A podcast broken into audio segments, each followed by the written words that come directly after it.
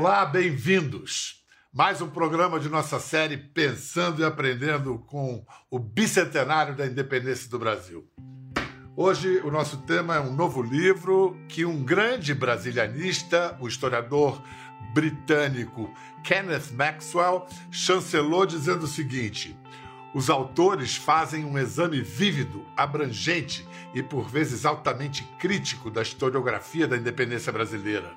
É um livro brilhante e provocador para o bicentenário da independência do Brasil. Antes de mais nada, eu devo dizer o seguinte: é um livro para você, afinal, entender a independência do Brasil como você entende a inflação quando vai ao supermercado comprar carne, manja? Na clareza dos autores. O Brasil nasceu de uma crise fiscal. Seu pai, o déficit, sua mãe, a inflação.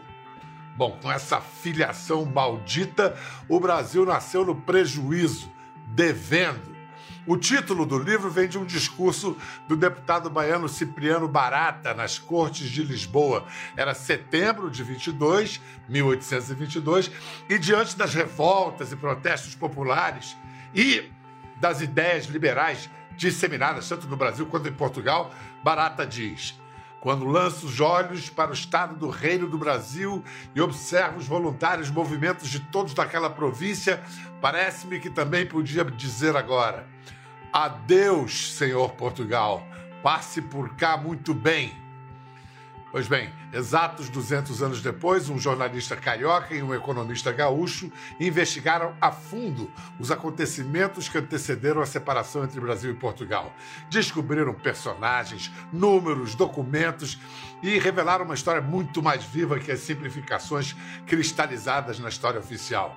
Em mais essa conversa, então, de nossa série a respeito do bicentenário da independência, recebemos um dos autores de Adeus, Senhor Portugal, Crise do Absolutismo e a Independência do Brasil, que é o jornalista e escritor Rafael Cariello, e também o economista especialista em políticas públicas Bruno Caraza. Bem-vindos os dois. Obrigado, Pedro. Para te provocar sobre esse subtítulo, Crise do Absolutismo e Independência do Brasil, eu fui buscar um parágrafo no monumento de obra lá, que tem quatro volumes, no último volume, Reis Malditos, da obra do Jonathan Sampson, sobre a, a história da Guerra dos 100 Anos, ele diz o seguinte: reis não ligavam para crescimento econômico, nem sabiam o que era isso. Eles queriam a glória. Davam-se por satisfeitos em taxar sem limites a seus súditos para custear suas missões e frequentemente abandonavam as terras conquistadas em vez de usá-las para fins produtivos. Como é que essa irracionalidade absolutista causa ou, é, ou, está na origem da independência do Brasil? Começa tudo com Napoleão? É, em parte começa com Napoleão, sim, em alguma medida, porque é o seguinte: a independência é uma espécie de última etapa de uma crise política que, no fundo, começa como uma crise do absolutismo, é uma crise é, do absolutismo do, do, governo de Dom João no Brasil. É, e começa com, com Napoleão, porque essa crise era uma crise fiscal, era uma crise de um Estado, de um Estado que gastava mais do que conseguia arrecadar, com as consequências que isso trará e que a gente pode discutir mais tarde.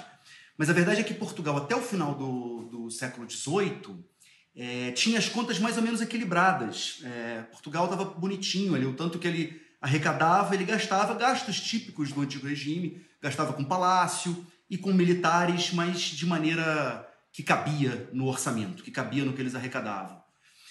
Isso muda completamente com as guerras napoleônicas, porque Portugal começa a ter que fazer gastos militares muito maiores do que fazia antes e começa a fazer gastos muito altos para manter um exército de prontidão e uma marinha de prontidão para tentar se defender.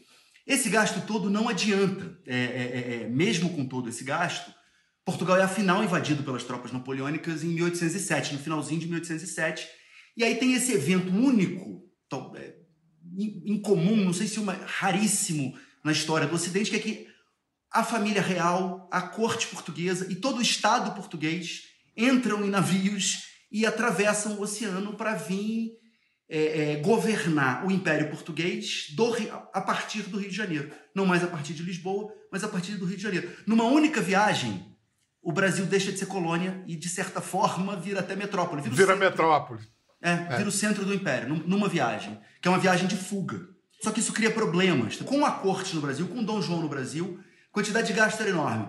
Tinha que fazer gastos na Europa com guerra, gastos no Brasil para fundar um novo aparato estatal no Brasil e manter um palácio que gastava bastante. Como se tudo isso não bastasse, em 1815, quando acaba a guerra na Europa, com a promessa de diminuir um pouco os gastos, Dom João Ele começa aqui. Guerra, começa uma guerra nova no sul do Brasil para conquistar Montevidéu e a região em torno de Montevidéu.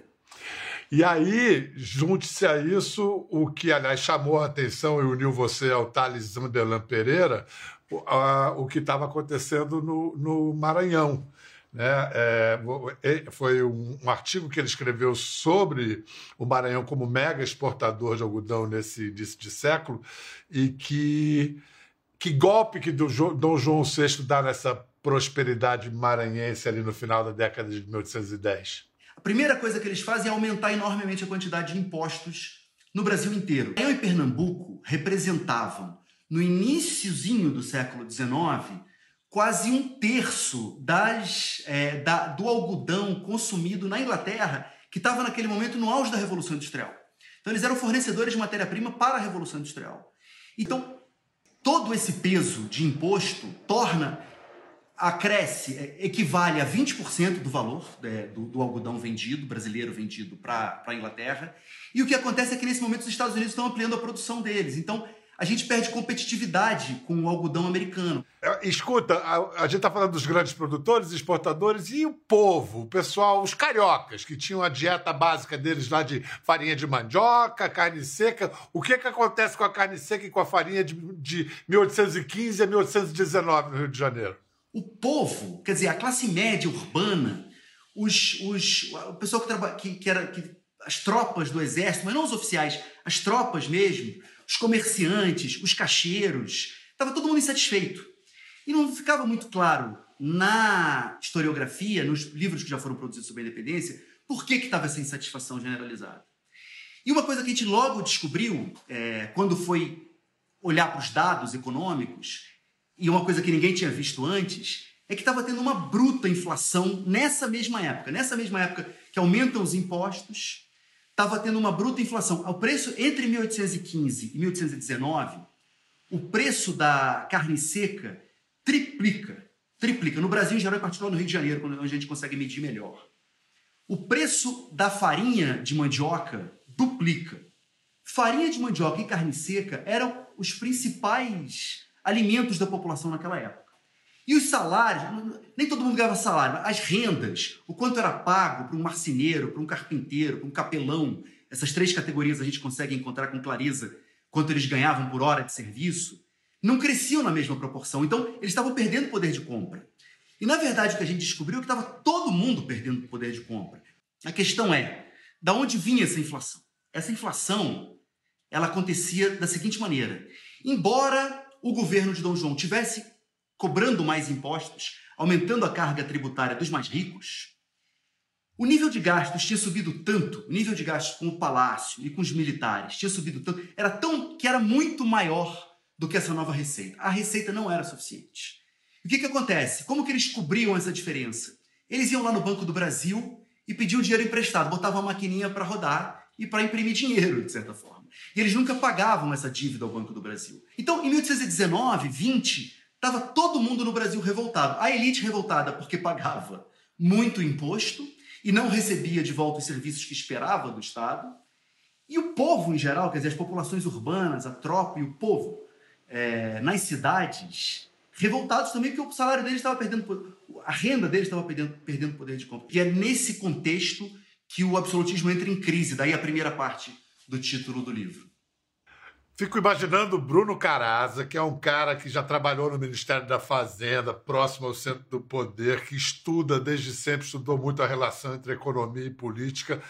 Você deve ter se deleitado lendo Adeus Senhor Portugal, né? O que, que revelou para você é, é, essa encruzilhada, essas encruzilhadas na, nas origens do Brasil independente? Qual foi que viagem que o Rafael propôs para você? Pois é, Biel, o livro é delicioso em vários aspectos, né? Essa busca da coleta dos dados da época, dos relatos nos jornais, dos discursos, né? E, e, ao retratar essa história aí de 200 anos atrás, é impressionante a quantidade de conexões que a gente faz com o Brasil, não só o Brasil de hoje, né? Mas o Brasil que a gente está acostumado a ver nas últimas décadas, né? Como essa relação entre crises econômicas e crises políticas, que é algo tão presente aí na nossa história recente, né? Se a gente pegar os grandes acontecimentos é, da história brasileira aí dos últimos tempos, né? Do, golpe militar de 64, do, do próprio fim do regime militar, né, que está relacionado com uma crise de hiperinflação e, e, os acontecimentos mais recentes, né, de impeachment e da crise é, econômica e política que a gente vive nos últimos anos, é, tem muita relação com essa lógica é, que o Rafael e o Thales descreveram tão bem é, na independência do Brasil. Como que o, um, uma falta é, é, de embasamento nas decisões econômicas, decisões econômicas erradas, principalmente relacionadas aí ao, ao controle do gasto público, às boas políticas públicas, isso acaba tendo uma consequência é, social muito grande, né, via inflação, a, a, as classes, é, principalmente as classes é, mais pobres da população, mas não só elas, né? Os pagadores de impostos também, eles pagam o preço desse descontrole, isso gera uma insatisfação, uma é, crise de popularidade, e aí a gente desaba em, em crises políticas. Né? E, e, como também crises políticas geram um efeito contrário, né? geram uma é, perda de confiança dos agentes econômicos na, na economia, que faz com que a gente viva essa sucessão de crises que a gente está acostumado nos últimos anos. Quer dizer, você deve ter acabado por identificar ordem ou desordem semelhante no livro do Cariello quanto no, no, no, que você descreve no seu livro Dinheiro, Eleições e Poder, as engrenagens do sistema político brasileiro. Ah, tem aí uma grade semelhante ainda, a mesma trama? Ah, sem dúvida nenhuma. Não só nessa questão da conexão entre as crises econômicas e as crises políticas, mas também quando a gente é, analisa aí, o Rafael e o Thales descrevem isso muito bem, né? O, funcionamento do sistema político na época, né? como é, vários é, grandes proprietários de terras, como a elite da época, é, ela se aproximava do poder para ganhar benesses, né, para ganhar títulos honoríficos que vinham acompanhados aí de rendas, de pensões, de privilégios, de, de exclusividades, de monopólios proporcionados pelo Estado, né? Campeões nacionais. Exatamente, tudo a ver com o que eu descrevi no meu livro é, para os anos recentes. Então, é, a, a, a semelhança é muito grande. Cariello, quando é que você acha que o estrago é maior? Quando os imperativos econômicos subjugam decisões políticas ou quando a política despreza as leis econômicas? As duas coisas acontecem. É, no, justamente no caso da nossa história, só para dar um exemplo direto, assim, é, acontece um pouco as duas coisas. Quer dizer, a crise, o que a gente está demonstrando é assim, a crise econômica é, do final da década de 1810, ela é fundamental para o fim do absolutismo no Brasil e em Portugal, para que se chamem cortes, quer dizer, uma assembleia constituinte que vai tentar escrever uma constituição, e é lá que brasileiros e portugueses vão se desentender e a gente vai chegar à independência. Então, a parte econômica, a crise econômica é muito importante para o desenlace político, porém, essa crise econômica ela é resultado de um certo tipo de instituições, de um certo tipo de arranjo político. Quer dizer, a gente só chega a essa crise é, que vai ser o fim do absolutismo português, que o governo de, de Dom João vai afinal entrar numa crise derradeira, porque está tudo montado de uma maneira em que quem cobra os impostos e usa os impostos é pouco cobrado, tanto pela cobrança quanto pelo uso. Ele está muito distante de quem está pagando e não é afetado pela insatisfação que ele cria pelo uso específico que ele está fazendo. ele só vai mudar quando ele for forçado pelas baionetas a fazê-lo, quando você tiver revolução, quando está todo mundo tão insatisfeito, falando, peraí, nós não queremos mais isso, e o que a gente quer agora é o que a gente já viu que funcionou em outros lugares. O que a gente quer agora é, um, Constituição. Por que Constituição? Porque estabelece regras claras do que, que, o, governo, que, que o governante pode ou não pode fazer. E dois, um parlamento, é, uma assembleia, um lugar em que nós possamos, em que nós, é, elite brasileira, possamos nos representar e determinar como que a gente vai arrecadar imposto e como que a gente vai gastar esses impostos. Então, as duas coisas, você vê que é uma via de economia e política, como o Bruno já mostrou com muita clareza, tanto no livro quanto nas, nas análises dele, é uma via de mão dupla. Escuta, vou jogar uma pergunta para o alto, responde aí quem quiser. Porque eu acho que é Deus Senhor Portugal, entre várias, é, é, vários serviços que presta, é, recupera, ou pode vir a recuperar, ajudar a gente a entender o sentido original do termo liberal. Vamos imaginar o seguinte: um liberal como o Cipriano Barata, que disse adeus, senhor Portugal, pegasse ele de 1822, botasse no, no carro do McFly aqui para viajar no tempo, chegasse agora e apresentassem a ele um autoproclamado liberal do Brasil 2022, um tuiteiro ou um político, iriam se reconhecer ou se estranhar? Eu acho que tem, fica muito claro no livro do, do Rafael do Tales que eram sentidos diferentes. Né? O liberal lá do século XIX era um liberal no sentido muito mais é, político, né? de você ir contra o absolutismo, de você ter é, maior é, representatividade, ter um congresso, é, o congresso se articular com, com, com o poder executivo em presos e contrapesos, né, para evitar a concentração de poder. É, e ao longo do tempo, principalmente aqui no Brasil, é, mais recentemente, a questão do, do liberal passou a ser é, associada muito mais à questão econômica, né, de você ter menos Estado, né, mais mercado. Né?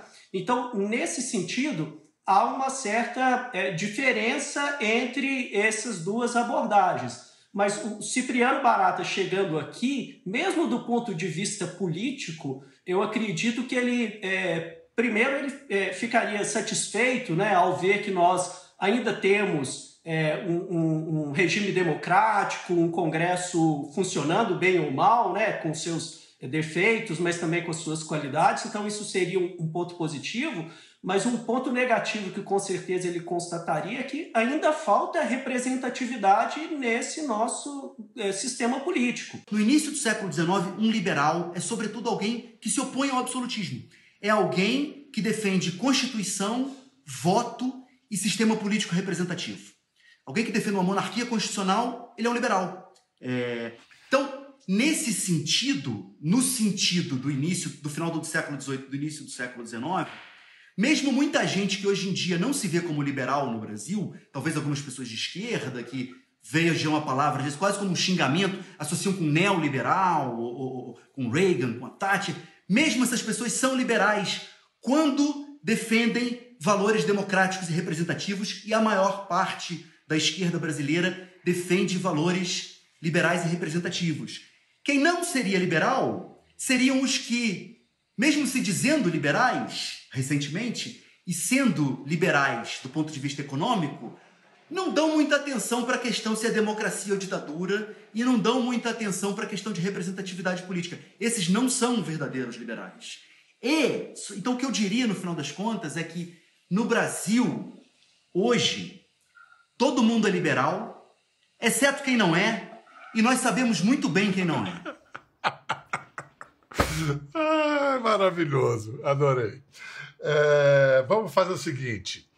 Vamos voltar a, a, essa questão central aí, uma das questões que levaram à independência, usando como ilustração um trecho do filme já clássico da Carla Camurati, Carlota Joaquina, Princesa do Brasil, filme de 95, marcou a retomada do cinema brasileiro, Marco Nanini de Dom João VI e suas soluções para criar renda, criar riqueza.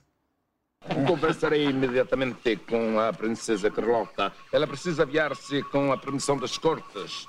Majestade, permite-me um conselho.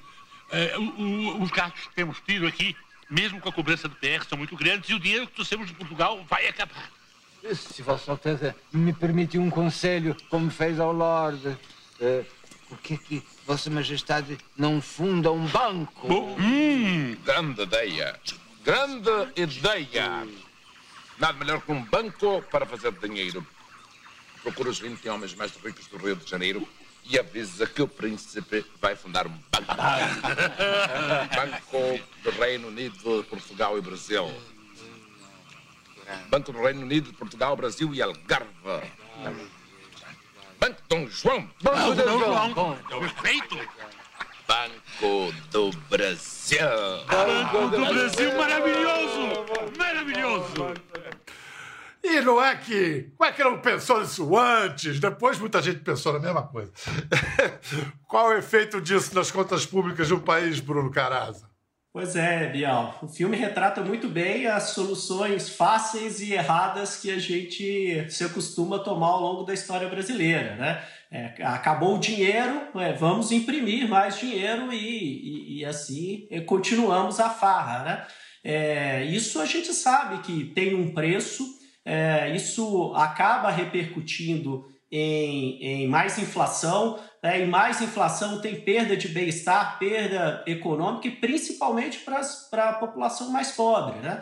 Se a gente observar a história recente do Brasil, né? desde que o Brasil abandonou aí a, a, a, uma das pernas do nosso tripé macroeconômico, que era a geração de superávites, né? o que, que a gente observou na economia brasileira desde então? Né? O, o, os investimentos pararam de vir para o Brasil, o câmbio disparou, mudou de patamar a, e a inflação voltou. Né? Então, é, essas soluções, né, quando, quando você cede ao populismo econômico, é, isso mais cedo ou mais tarde acaba repercutindo, tanto em termos de crescimento, quanto em termos é, de inflação, quanto em termos do emprego e bem-estar da população. Né? Então, é, é, uma hora a conta chega, né? e a gente tem visto isso é, atualmente no Brasil. Rafael, é impressionante que, em se tratando de um rei absolutista, não precisava prestar contas para ninguém. Como é que você chegou a tanta informação e tanto registro de, é, de números e dados? É, é, havia uma omissão é, intencional na nossa historiografia de, nessa, nesse, nesse campo?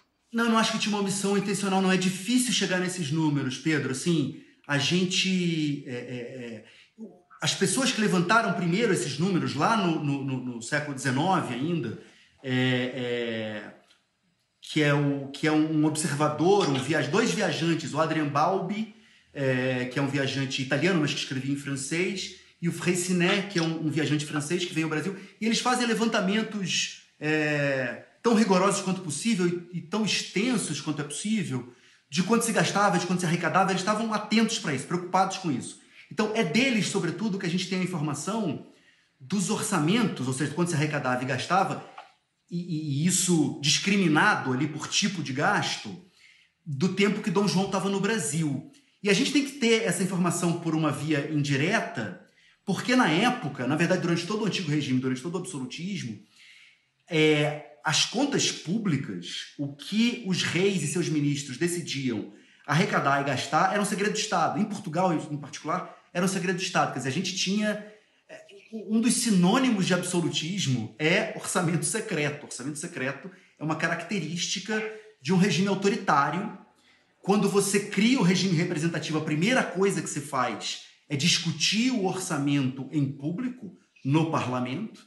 Então foi muito difícil. A gente conseguiu. Então a gente tinha esses dados do Freycinet, sobretudo, que são os dados detalhados, e a gente conseguiu, tinha uma documentação na Biblioteca Nacional que você tem uma documentação muito detalhada de gastos também do principal ministro de Dom João VI, nessa época de, da década de 1810, que é Vila Nova Portugal. Então, batendo os dados de Vila Nova Portugal com o Freycinet, e eles, são, eles não são totalmente coincidentes, eles divergem às vezes, mas nas grandes linhas eles são muito parecidos, e a gente consegue entender por que, que eles estão divergindo, e um meio que confirma o outro. Então, foi ali, da, da, é, inspecionando esses, essas, essas duas produções que a gente conseguiu entender o que estava acontecendo com, com o orçamento do Reino Unido de é, Portugal, Brasil e Algarves, como diz o Marco Nanini aí, né, sendo Dom João É VI. isso. Bom, eu queria ir na, na motivação do Rafael para escrever esse livro, que eu acho que tem a ver com o quadro Independência ou Morte, que Pedro Américo pintou, é, fazendo um, um- um- pastiche do Friedland, do Messenier, um quadro de 1807.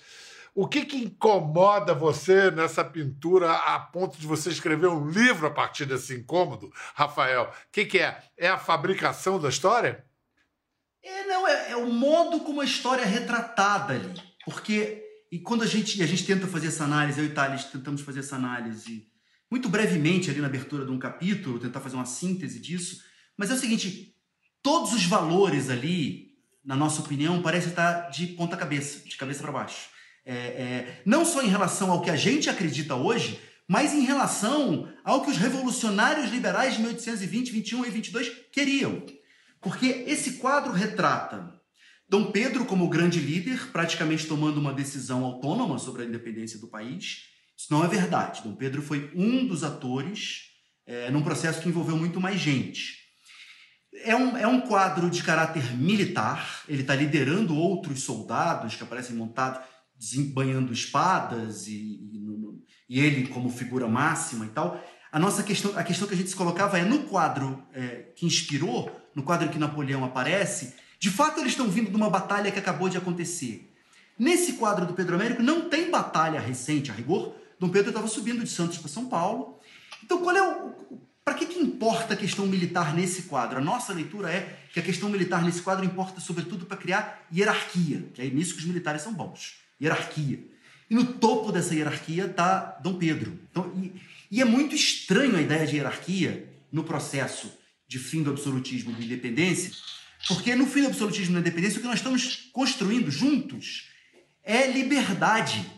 E aí, de repente, você tem um rei, um, um príncipe, futuro imperador, que está dizendo para a tropa que vocês estão livres. E mais ainda para um, um observador anônimo, um brasileiro pobre, negro, que está ali no canto do quadro, que ele também está livre. Então, ninguém participa muito da coisa, é ele que está nos concedendo a liberdade.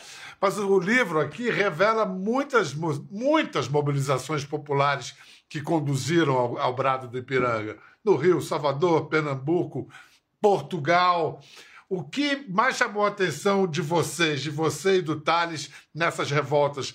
Havia um traço comum entre elas?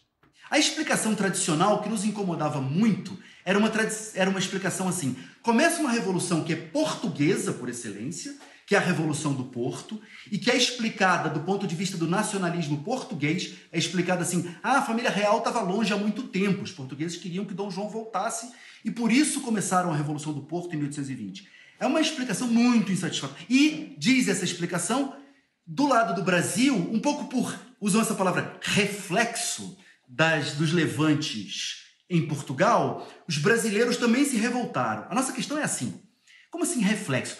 A, a, a revolta, o custo de você se revoltar contra um rei no, no absolutismo, no antigo regime, é que você vai ter, se você for preso, cortam a sua cabeça, cortam as suas mãos, o seu tronco é arrastado por cavalos na cidade. Quer dizer, Como foi feito no Recife? Na... como É. foi feito no Recife. Então, assim, ninguém se junta a uma revolução deste lado do Atlântico porque o último grito da moda no Porto e em Lisboa é fazer revolução. Isso tem que estar incomodando. As, as pessoas têm que estar implicadas nisso. Algo tem que estar muito ruim na vida delas. Então, o que que é que pode estar muito ruim na vida de todo mundo ao mesmo tempo em todo o império? É algo que é fabricado pelo governo desse Reino Unido de Portugal, Brasil e Algarve. E o que foi fabricado por esse governo foi uma crise econômica que afeta diferentemente americanos e europeus, brasileiros e portugueses, mas afeta a todos. É, e aí, nesse momento, explodem essas revoltas por todo o, o Reino Unido. Efemérides como essa do bicentenário nos servem para organizar conhecimento que vem sendo acumulado nas últimas décadas e vir com novas versões, novas interpretações, novas narrativas, para usar uma palavra em voga, da- da- da- de uma mesma história que está sempre se transformando. Bruno, existe no livro uma frase, é citada no livro, uma frase marcante do deputado Bernardo Pereira de Vasconcelos. É a primeira semana de trabalhos do parlamento em 1826. E o deputado Pereira de Vasconcelos diz: sem lei de responsabilidade não há Constituição. 1826. O que, que você, em 2022, sente ao ler esta frase que condiciona democracia a limites fiscais e que já fazia sentido no Brasil 200 anos atrás? Pois é, Biel, nunca deixou de, ser, de fazer sentido né, essa, essa frase, né? É, e o quanto ela é necessária né, para consolidar é, uma, uma forma de funcionamento do Estado, para consolidar a própria democracia. Né? O, o, Estado ele é um grande agente que colo, coleta tributos da, da sociedade como um todo e, e, e provê é, serviços públicos é, para essa mesma sociedade. Ele tem um papel muito importante de fazer essa transferência de renda, ele tem é, importância para é, suavizar as crises quando elas vêm e, e elas é, penalizam principalmente os mais pobres. Né? O, o Estado ele tem é, então que constituir os meios para cumprir a sua própria função. Né? Então, quando a gente, a, o Estado brasileiro abandona a, a responsabilidade fiscal, isso tem um impacto muito relevante, inclusive para a vida do dia a dia da população.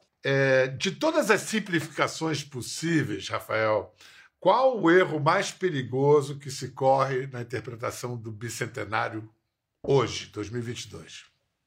Uma interpretação muito antiga que é a interpretação que foi consagrada pelo Oliveira Lima, que é a interpretação de que a independência do Brasil foi quase um divórcio amigável, uma transição, uma transição e uma transação tranquila entre as elites dos dois países e muito naturalmente, ele faz até a metáfora biológica, muito naturalmente como como um jovem que chega à vida adulta se separa da casa dos pais. E assim, naturalmente, o Brasil teria que vir a ser e veio a ser. Essa interpretação que ainda prevalece, ela me incomoda, porque se você não reconhece no passado o papel que a população brasileira, fosse de estratos médios, fosse de estratos pobres, já teve na sua própria história, o que você cria não é ceticismo, como essas, essas pessoas se acham muito inteligentes e sábias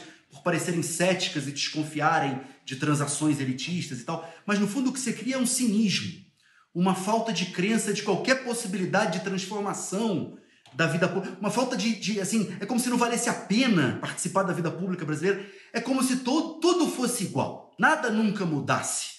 E se a gente pensa que tudo é igual, que nada nunca muda, é, aí a classe política é sempre toda a mesma e nós sabemos que essa ideia foi muito bem capturada pela extrema-direita um pouco no mundo todo, com resultados horríveis.